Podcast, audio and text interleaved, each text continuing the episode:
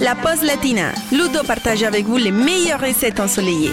C'est un aller simple pour l'Espagne que je vous propose aujourd'hui et plus précisément pour l'Andalousie avec une recette très populaire là-bas et qu'on retrouve pratiquement sur toutes les tables de fête.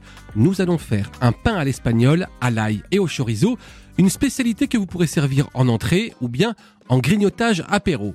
Allez, papier stylo, voici les ingrédients pour 4 personnes. Il nous faut 150 g de pain rassis, 100 g de chorizo, une gousse d'ail, 2 œufs, 60 g de gruyère râpée, 25 centilitres de lait entier et un bouquet de menthe. On attaque tout de suite la préparation. On commence par préchauffer le four à 200 degrés. Ensuite, vous allez couper le pain en morceaux et le mixer grossièrement. Faire la même chose avec le chorizo et verser tout ça dans un saladier. Maintenant, vous ciselez la menthe et l'ail et vous les ajoutez à votre préparation. Vous rajoutez également le gruyère râpé.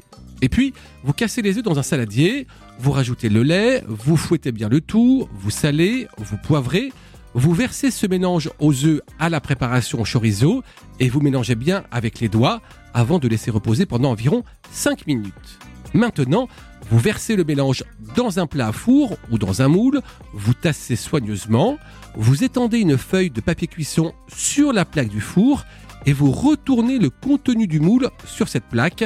Vous enveloppez le pain dans une feuille d'aluminium et vous l'enfournez pendant 30 minutes.